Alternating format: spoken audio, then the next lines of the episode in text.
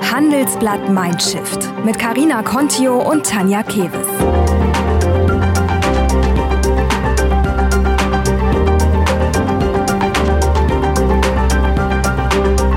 Und das hören Sie heute bei Handelsblatt Mindshift. Wir kamen aus der Nebensaison. Das ist vom Bild her ein bisschen so, als wenn man durch die Wüste geht, äh, die nächste Oase sieht.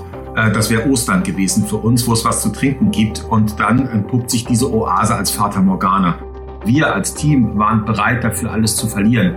Und ich habe den Mitarbeitern gesagt, hey, äh, wir befinden uns im Krieg und wir gehen jetzt in den Bunker rein. Wir wissen nicht, was auf uns zukommt, halten das aus, was dort jetzt geschieht, was auch immer es sein wird. Und anschließend kommen wir wieder raus und schauen, was erhalten geblieben ist. Und daraus bauen wir wieder etwas auf. Hallo und herzlich willkommen bei Handelsblatt Mindshift. Mein Name ist Karina Kontio und an meiner Seite steht Tanja Keves. Wir sind beide seit vielen Jahren Redakteurinnen beim Handelsblatt und machen nun gemeinsam diesen Podcast. Dafür sprechen wir mit Persönlichkeiten aus Politik, Wirtschaft und Gesellschaft über deren Vorstellungen und Ideen zu Diversity und darüber, was gute Führung eigentlich ausmacht. Denn wir glauben, die Arbeitswelt der Zukunft und damit auch das Leadership brauchen ein Umdenken brauchen Querdenken, Regeln brechen und eine Neubelegung der Tasten im Kopf, kurz einen Mindshift. Unser heutiger Interviewpartner hat ein dickes Fell. Absolut. Wir sprechen mit dem Hotelmanager Bodo Jansen. Seine Hotelkette Upstalsboom hat durch die Corona-Krise einen nie dagewesenen Umsatzeinbruch verkraften müssen. Ja, und trotz der jüngsten Lockerungen ist und bleibt die Situation für sein Unternehmen, aber auch die ganze Branche dramatisch. Naja, immerhin kennt sich Bodo mit Krisen gut aus. Der Manager wurde als Student entführt und gefangen gehalten. Eine traumatische Erfahrung. Und damit nicht genug. Wenige Jahre später stirbt sein Vater bei einem Flugzeugabsturz. Zeit zum Trauern bleibt nicht. Bodo muss Hals über Kopf die Firma übernehmen. Seine Mitarbeiter hassen ihn bald und wollen ihn wieder loswerden. Ja, er war nämlich ein richtiger Narzisst und hatte nur seine Zahlen im Kopf. Inzwischen zählt er aber zu den beliebtesten Arbeitgebern im Mittelstand und wird sogar regelmäßig mit Managementpreisen überhäuft. Ziemlich beeindruckend. Wie hat er das geschafft? Wie haben er und seine Mitarbeiter die letzten Monate überstanden? Und wieso kann er der Krise inzwischen sogar Gutes abgewinnen? Das hört ihr jetzt im Interview. Herzlich willkommen lieber Bodo. Schön, dass du dir die Zeit genommen hast und ähm, los geht's. Ja, vielen Dank, ihr Lieben. Du bist Hotelier und dein Vater war auch schon Hotelier. Soweit klingt das ja eigentlich nach einer ganz normalen, gewöhnlichen Karriere. Doch deine Karriere, die begann mit einem sehr dramatischen Ereignis. Ja, im, im Rahmen meines Studiums, so äh, ganz zu Beginn meiner Karriere, da bin ich äh, tatsächlich entführt worden von Entführern, die von meinen Eltern Lösegeld erpressen wollten. Im Rahmen dieser Entführung gab es dann äh, ja, Scheinhinrichtungen, die, äh, die Menschen wollten mir mein Leben nehmen. Auch im Endeffekt, ich sollte diese Entführung nicht überleben. Habe dann aber Glück gehabt, dass äh, ja, die Polizei gut gearbeitet hat, das LKA und mich dann befreit hat. Und äh, das war natürlich ein sehr einschneidendes Erlebnis, äh, was mir im weiteren Verlauf meines Lebens dann doch immer wieder auch äh, dabei geholfen hat, äh, schwierige Situationen und Krisen zu meistern. Was danach kam, konnte nicht schlimmer sein, oder? Ja, das äh, hätte ich gedacht, äh, dass alles, was danach kommt, dass das nicht schlimmer sein kann. Aber äh, ich durfte auch wieder dann erfahren, äh, dass äh, ein paar Jahre später mein Vater äh, mit dem Flugzeug ver verunglückt ist, abgestürzt ist und ich dann von heute auf morgen in der Verantwortung war, dieses Unternehmen dann zu führen, was aus einer schwierigen Zeit herauskam. Und das war natürlich auch sehr anspruchsvoll. Äh, und zugleich habe ich das Gefühl gehabt, dass auch dort die Entführung, die Erfahrungen, die ich dort gesammelt habe, mir in irgendeiner Form auch ein Stück weit die Angst davor genommen haben, was jetzt passieren könnte. Und so bin ich einfach weitergegangen, losgegangen, ohne zu viel zu hadern, bis dann der nächste Einschlag kam. Das war dann drei Jahre später, äh, wo mir die Mitarbeiter gesagt haben, hey, äh, Sie sind nicht einverstanden mit dem, wie ich das Unternehmen führe und Sie brauchen einen anderen Chef. Und das war nochmal eine, eine, eine sehr schwierige Situation, die so von Ohnmacht geprägt war. Und alle, alle Krisen, die ich erlebt habe, sowohl die Entführung wie auch der Tod meines Vaters, die Aussage der Mitarbeiter und zuletzt die Entscheidung der Regierung, die Hotels zu schließen, waren alles Situationen, die mit Ohnmacht äh, zu tun hatten und das Gefühl, ausgeliefert zu sein, äh, nichts mehr tun zu können. Und ähm, ich durfte durch die Vergangenheit erfahren, dass es immer wieder Wege gibt, die herausführen. Du hast ähm, gesagt im Vorgespräch, dass äh, der Moment, als ihr die Information bekommen habt, äh, die Insel und die Hotels müssen innerhalb von 48 Stunden geräumt sein, dass sich das in einem Moment an so, äh, ja, an früher, an diese äh, Entführungszeit erinnert hat. Kannst du das nochmal beschreiben? Ja, das, das war faszinierend. Also im Nachhinein betrachtet ich, was war ja wie am 15. März, als ich vom äh, Hundespaziergang zurückkam und meine Frau mich begrüßte, hey, die machen die Inseln zu. Und äh, mir war sehr schnell klar, was das bedeutet für uns, nämlich dass alle Hotels geschlossen werden müssen. Und äh, dieser Moment, dieses Gefühl, was sich dort eingestellt hat, das war ein Gefühl der Ohnmacht, des äh, ja vollkommen abhängig sein von irgendetwas und irgendjemand, nämlich den Entscheidungen auch anderer Menschen. Und äh, als ich mir eine Zeit lang später äh, das nochmal Gedanken darüber gemacht habe und mich hineingespürt habe, war das tatsächlich das gleiche Gefühl äh, wie damals bei der Entführung, äh, bei einer Scheinhinrichtung. Das war auch Ohnmacht äh, und äh, ausgeliefert, dieses Gefühl des Ausgeliefertseins und nichts tun können.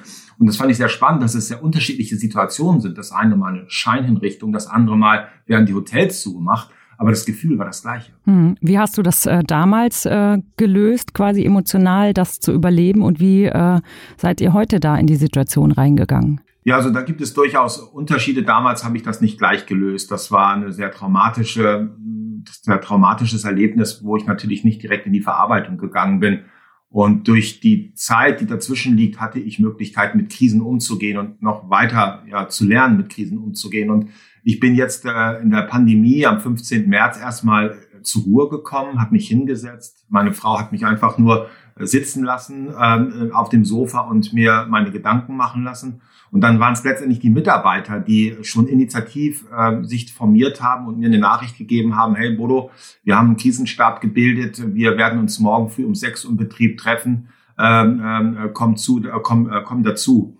Und das hat mich ein Stück weit aus diesem Reflektieren, Nachdenken, aus diesem Gefühlschaos auch herausgeholt. Und es waren tatsächlich die Mitarbeiter, die, die mich dazu bewegt haben, okay, ähm, jetzt gilt es zu handeln. Was auch immer, aber es gilt zu handeln. Dann waren ja im Prinzip die, Ihre Mitarbeiter, äh, die, die Sie gerettet haben. Ähm, woher haben Sie denn so tolle Mitarbeiter?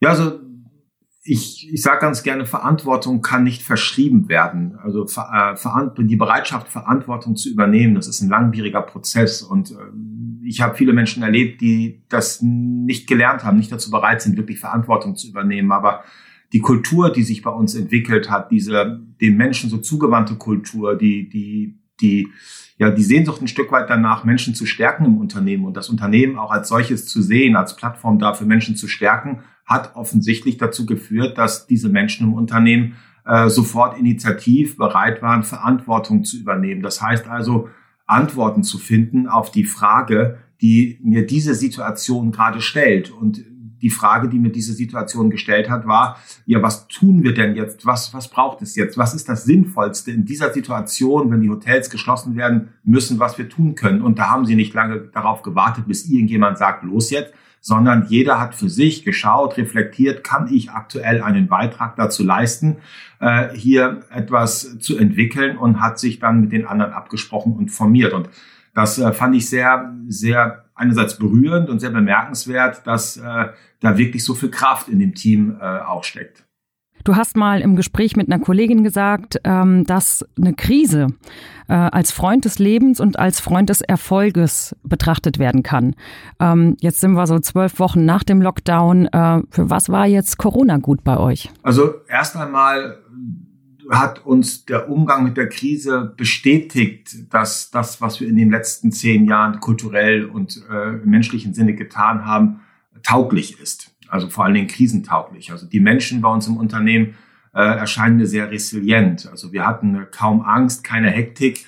Ich habe eine Gelassenheit erlebt, ich habe eine Ruhe und eine Klarheit erlebt bei den Menschen und einen sehr konstruktiven, zielorientierten Umgang mit der Situation. Ich habe erlebt, dass die Menschen äh, nicht mit der Vergangenheit gehadert haben oder den Entscheidungen anderer Menschen, äh, äh, für die sie jetzt Verantwortung übernehmen müssen. Und ich habe auch nicht erlebt, dass die Menschen äh, äh, Angst, ängstlich in die Zukunft geguckt haben, besonders ängstlich in die Zukunft geguckt haben, äh, aufgrund der ganzen Spekulationen, Hypothesen, die ja auch veröffentlicht worden sind, sondern ich habe Menschen erlebt, die äh, sehr bei sich waren, die sehr im Moment waren und äh, für sich klar gemacht haben, dass es nicht auf die Bedingungen ankommt, denen wir ausgesetzt sind, sondern darauf, was wir aus diesen Bedingungen machen.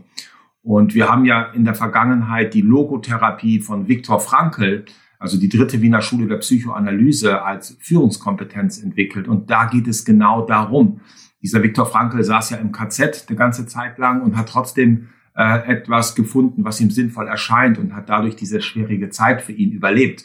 Und genauso war es bei den Mitarbeitern. Jeder hat für sich etwas gefunden, wo er das Gefühl hatte, ich leiste einen Beitrag dafür, dass es gelingt, dass wir gut durchkommen. Und wenn der Beitrag darin bestand, zu Hause zu sitzen und nichts zu tun, aber eben in dem Glauben und dem Wissen, hey, es kommt genau darauf an, dass ich das jetzt hier tue, weil wir sonst nicht weiterkommen.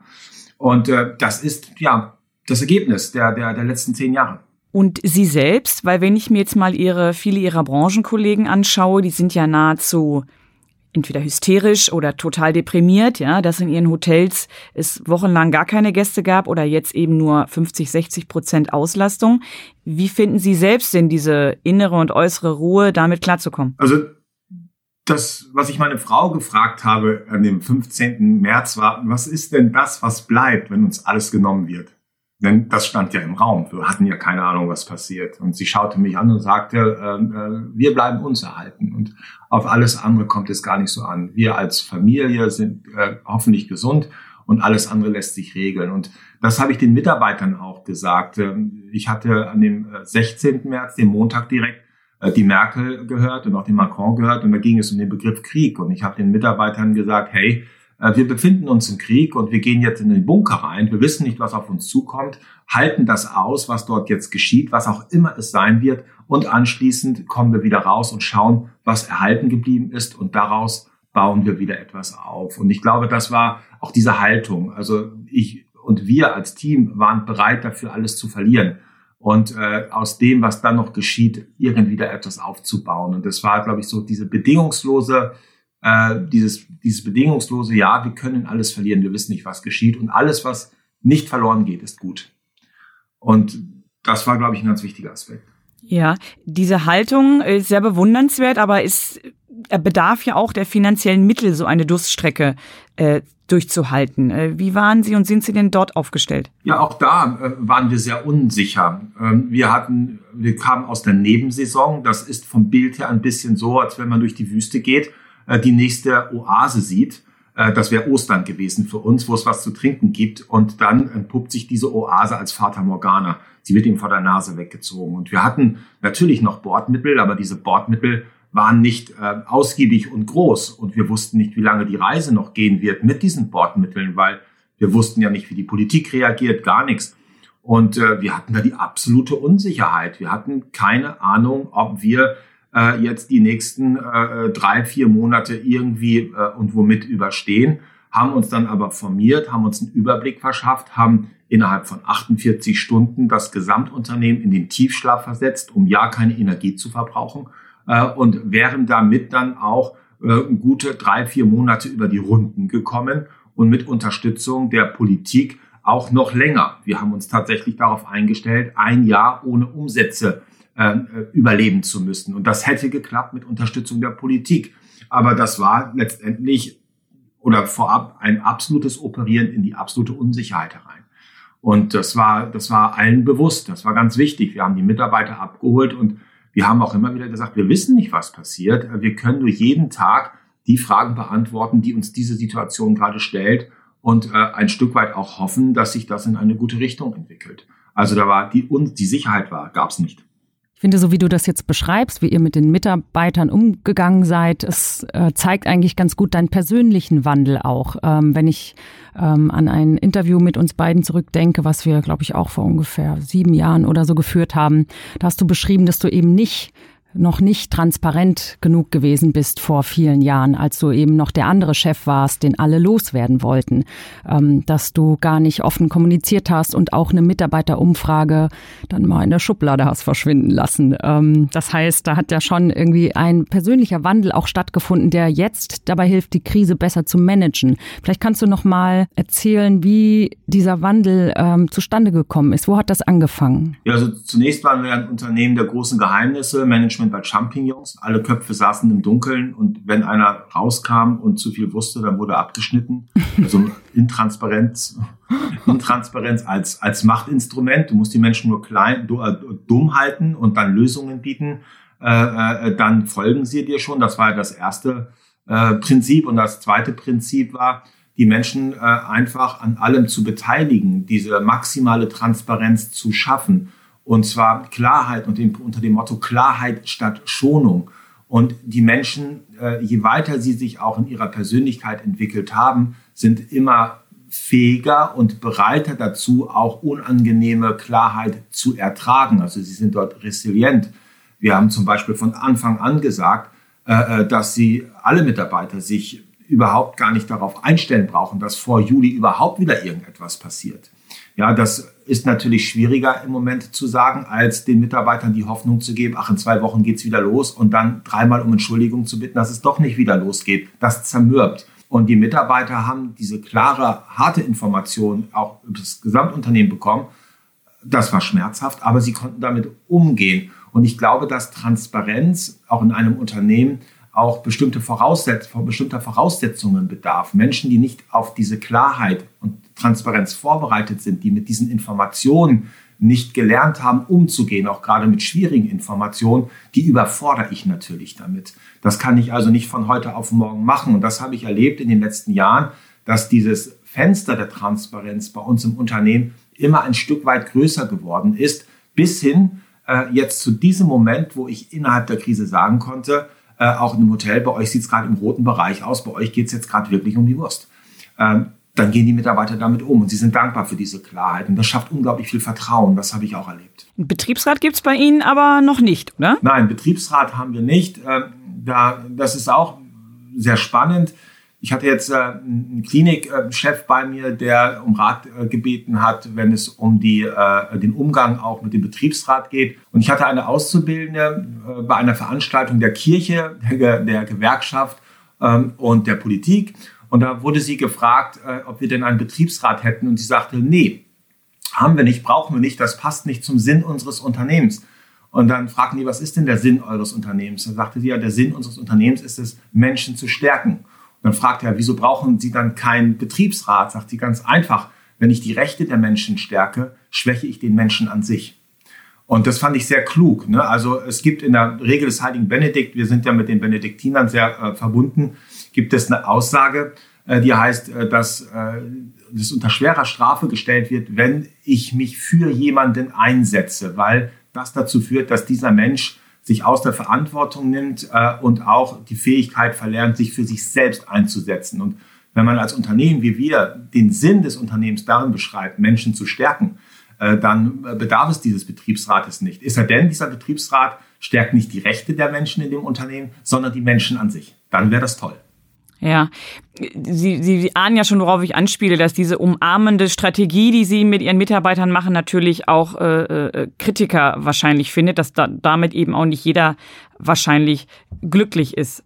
Ja, das, äh, das erleben wir auch. Und ich habe das jetzt gerade im Januar noch erlebt, als ich auf einem Hotelkongress über äh, unsere Art der Arbeit gesprochen habe, wo ich dann doch sehr viele äh, Hoteliers auf dem Hotelier des Jahres gesehen habe, die die Augenbrauen hochgezogen haben, die so ein bisschen auch das ins Lächerliche gezogen haben.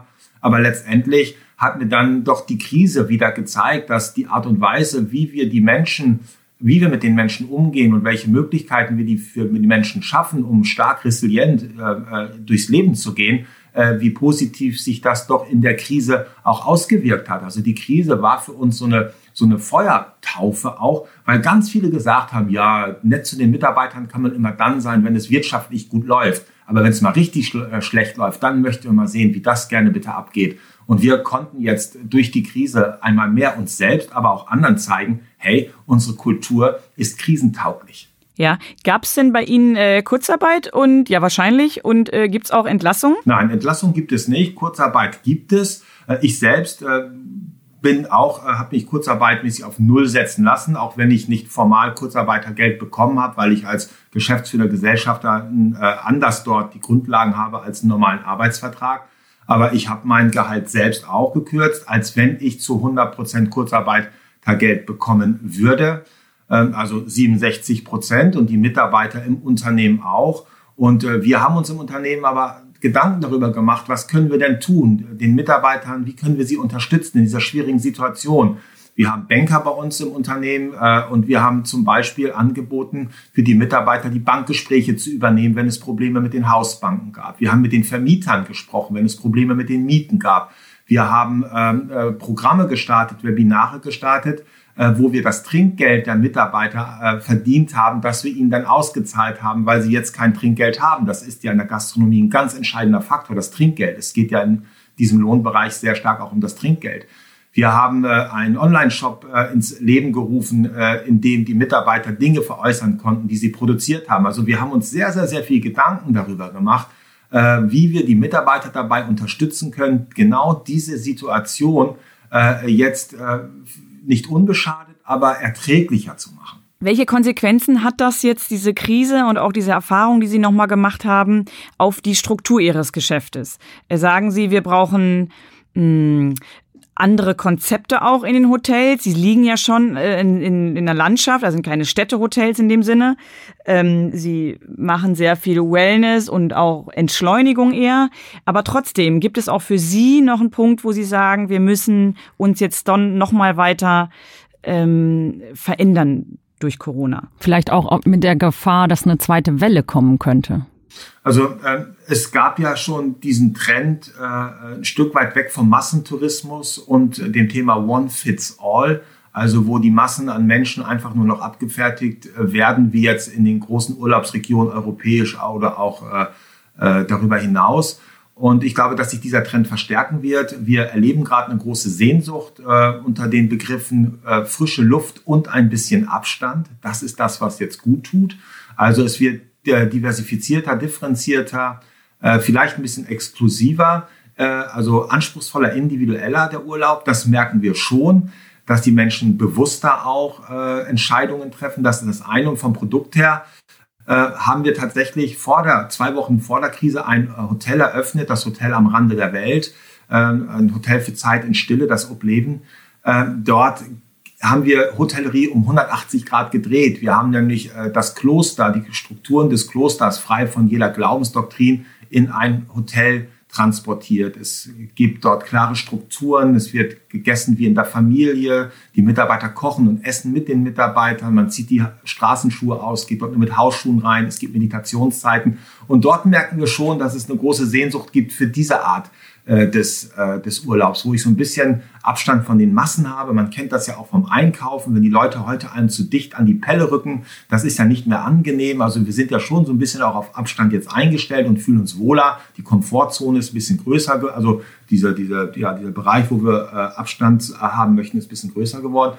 Und das erleben wir schon. Und jetzt, was die äh, Entwicklung der zweiten Welle angeht, da können wir jetzt noch gar nicht so die Antwort darauf geben, weil ähm, das, das, was wir tun können, ist, dass ich den Mitarbeitern gesagt habe, solange kein Impfstoff verfügbar ist, müssen wir Gefahr belaufen, dass die Hotels wieder geschlossen werden. Und das zwingt uns aktuell, das ist, bringt uns in die Verantwortung, jetzt für diese Zeit einen anderen Fokus zu legen. Wir haben ja die Aussage, die Wirtschaftlichkeit ist die Basis unserer Existenz nicht aber der Sinn unseres Handelns. Und für die Zeit der Unsicherheit, solange wir keine Impfstoffe haben und die Hotels jederzeit wieder geschlossen werden können, liegt der Fokus zu 1000 Prozent auf der, der Sicherung der Basis, also der Wirtschaftlichkeit, der Existenz. Und diese kulturellen Themen, die Weiterentwicklung, die finden jetzt nicht akut statt, sondern wir partizipieren von dem, was bisher dort entwickelt worden ist, richten uns jetzt aber zu 1000 Prozent auf die Wirtschaftlichkeit aus. Wie ist das? Ihr wollt ähm, das Unternehmen in eine gemeinnützige Stiftung umwandeln. Das heißt, du hast da immer gesagt, irgendwie, dass so dass dieses reine Geldverdienen eigentlich nicht der dominierende Zweck ist bei euch. Ja, das äh, ist die letzte logische Konsequenz äh, unseres Weges, dass äh, das, was wir mit den Menschen gemeinsam verdienen, was unterm Strich übrig bleibt, und das ist aufgrund der Kultur, die wir entwickelt haben, doch einiges, dass wir das dann auch wieder den Menschen oder den Menschen und der Umwelt zur Verfügung stellen. Also es geht ja bei uns, der Sinn des Unternehmens besteht darin, Menschen zu stärken und die Umwelt zu schonen. und Menschen stärken im Sinne von psychisches, physisches und soziales Wohlbefinden zu ermöglichen. Und all das, was wir erwirtschaften, weil unterm Strich bleibt ja auch einiges dort stehen, das wollen wir genau dafür einsetzen.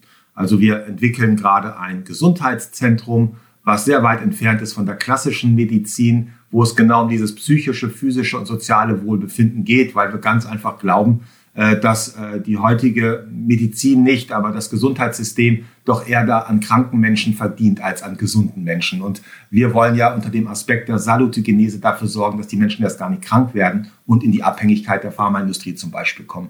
Äh, und da haben wir ein Zentrum, da arbeiten wir mit Professoren zusammen aus Wien, aus Zürich, aus Deutschland, wo wir ein Team gebildet haben. Und das sind all die Themen, die wir mit dieser Stiftung realisieren wollen. Also wie können wir dazu beitragen, dass Menschen psychisch, physisch und sozial ihr Wohlbefinden steigern können. Das ist das, worum es geht und das nicht auf Kosten der Natur. Das ist ja äh, insgesamt alles ein sehr spiritueller Ansatz. Du hast das aus dem Kloster mitgebracht, äh, in das du gegangen bist ähm, nach dieser schlimmen, vernichtenden Mitarbeiterumfrage damals. Ähm, wenn jetzt andere Führungskräfte zuhören, ähm, kann man sagen, dass Spiritualität dabei hilft, ein guter Chef zu sein oder ein besserer Chef zu werden?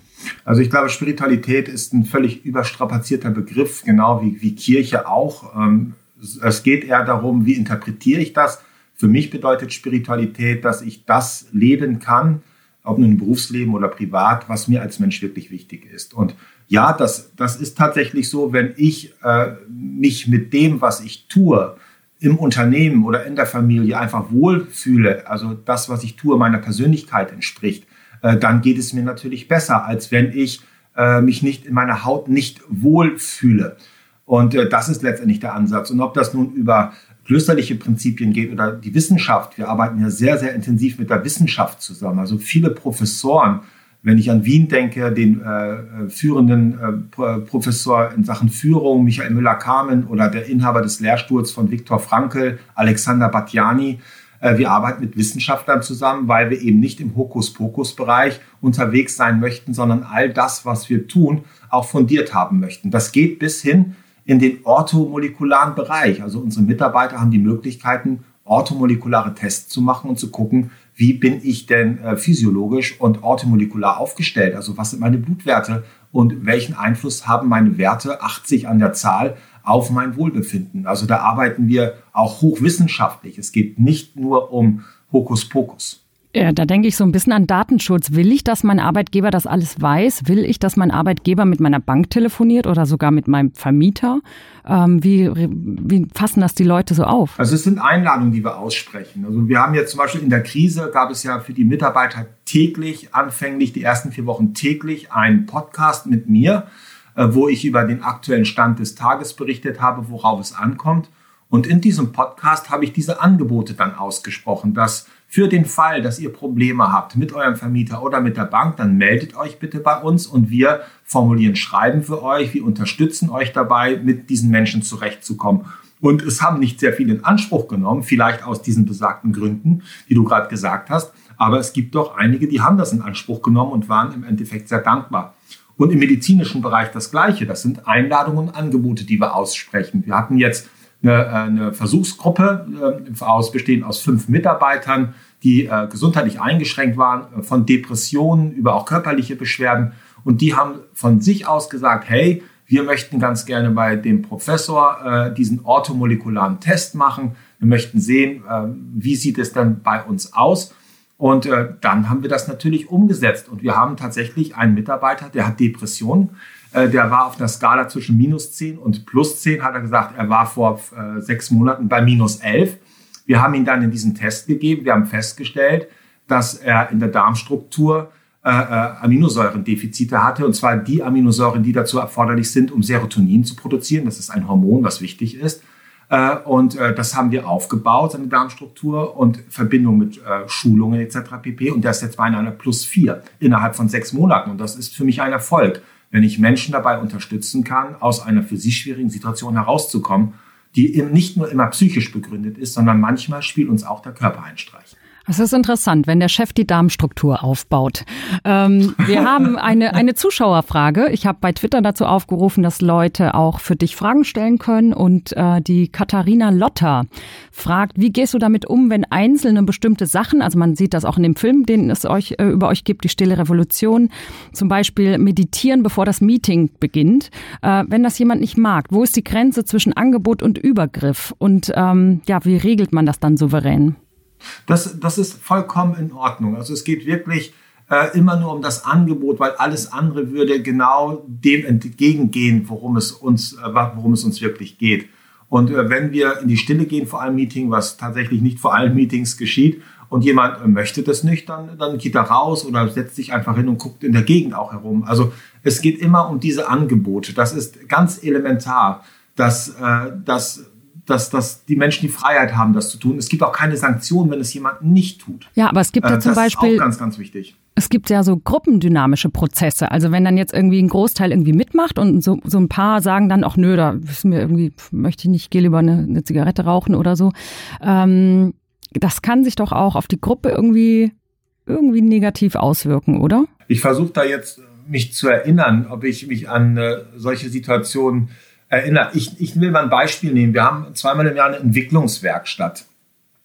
Und äh, da machen wir ziemlich verrückte Sachen. Also da entwickeln wir natürlich, aber die Art und Weise, wie wir das tun, da arbeiten wir mit Philosophen. Äh, da philosophieren wir oder äh, wir, wir äh, haben mal Lach-Yoga gemacht. Ich nehme als Beispiel Lach-Yoga. Da sind dann 120 Menschen und wir haben zwei Partner für uns gewinnen können, die Lach-Yoga mit uns gemacht haben.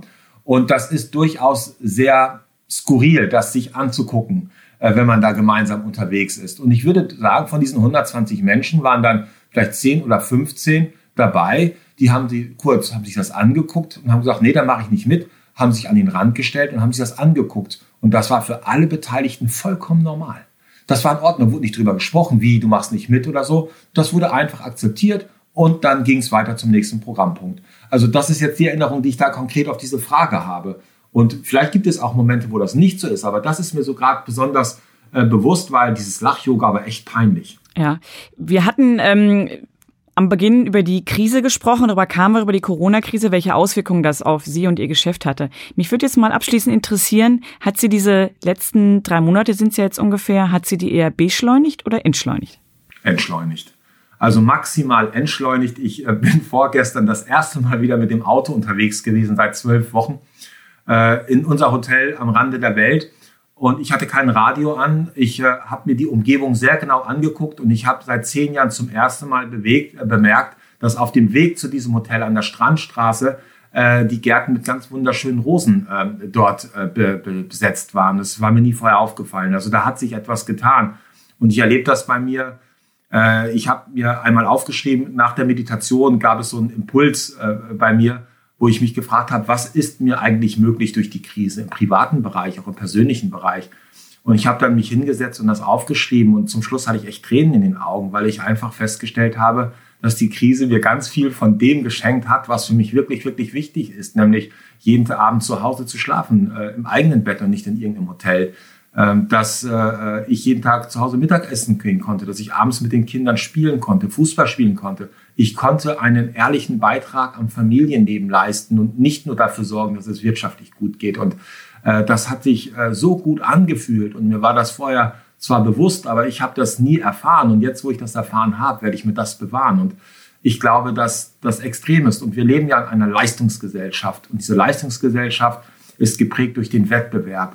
Und der Wettbewerb führt dazu, dass wir immer nach außen schauen und Erfolg bedeutet für mich das, was ich besser bin als andere. Und durch diese Krise hat die Leistungsgesellschaft und der Wettbewerb für zwölf Wochen lang eine Vollbremsung erfahren und die soziale Beschleunigung wurde total entschleunigt und wir sind auf uns selbst zurückgeworfen worden und jeder musste mit sich selbst klarkommen. Und ich glaube, das war ein ganz großer Anspruch für viele Menschen und das wünsche ich mir, dass dass die Menschen in Zukunft ein bisschen mehr bei sich bleiben auch und nicht nur nach außen gucken, was kann ich besser und schneller als der andere machen. Da gibt's noch eine Zuschauerfrage dazu äh, von Thomas Dugaro. Äh, der fragt, ob du manchmal auch belächelt wirst für diesen beseelten Ansatz. Und es gibt ja auch Kritiker, die äh, deine Art der Mitarbeiterführung als sektenähnliche Zustände beschreiben. Äh, was ist dein Trick, äh, damit umzugehen? Ja, also erstmal das anzunehmen, dass es einfach andere Sichtweisen gibt. Und ich glaube, wenn es, oder wenn es Kritiker gibt, dann laden wir die gerne ein, auch zu uns einfach mal teilzuhaben. Wir haben ja viele Sabbaticals auch gehabt von Menschen, auch aus Konzernstrukturen, sehr hoch angesetzt auch und haben gesagt, hey, bildet euch einfach eure Meinung aus dem heraus, was ihr erlebt und nicht aus dem heraus, was ihr hört.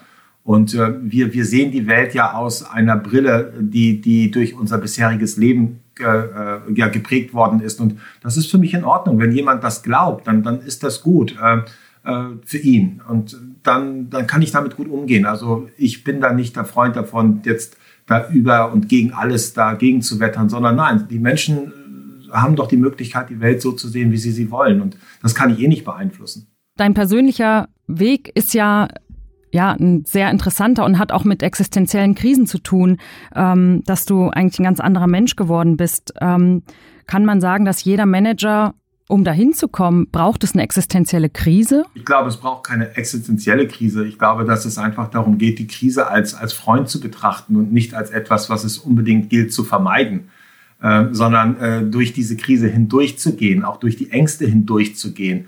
Äh, denn äh, wenn ich das nicht tue, dann werden sie immer größer und immer stärker und äh, auch eine Krise bekommt immer bedrohlichere Züge. Also das, wo, wozu ich ermutigen möchte, auch Manager, ist, wenn, wenn sich irgendwas anbahnt, was unangenehm ist in allererster Linie, was anders ist, kritisch ist, also anders ist als so, wie ich mir das vorstelle, äh, da dann da hindurchzugehen, das anzunehmen, zu schauen, hey, welche Chancen ergeben sich jetzt daraus? Und ich glaube, dann beginnt auch Wachstum. Äh, indem wir vor den Herausforderungen wegrennen, entsteht kein Wachstum. Wärst du ein anderer Mensch geworden, wenn das nicht passiert wäre, was passiert ist?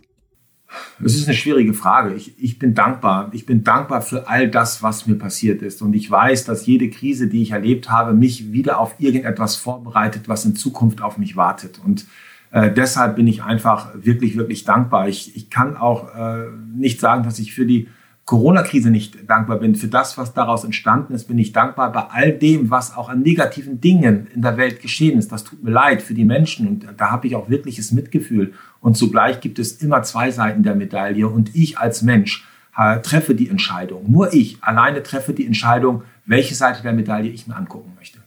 Vielen Dank, lieber Bodo, für das Gespräch und dass du dir die Zeit dafür genommen hast. Ja, und nächste Woche sprechen wir mit der Digitalpfarrerin Theresa Brückner. Die ist nämlich ein richtiger Social-Media-Star und hat eine beeindruckende Zahl an Fans und Followern. In der Corona-Krise hat sie mit ihrer virtuellen Gemeinde bei YouTube und Instagram die Nase vorn, während viele andere Kirchen noch der technischen Entwicklung hinterherlaufen. Wir sprechen mit Theresa darüber, wie sie auch jüngere Menschen wieder für Gott begeistert, ob die Bibel als Ratgeber für Führungskräfte taugt und wie sie persönlich mit Hass und Anfeindungen im Internet umgeht.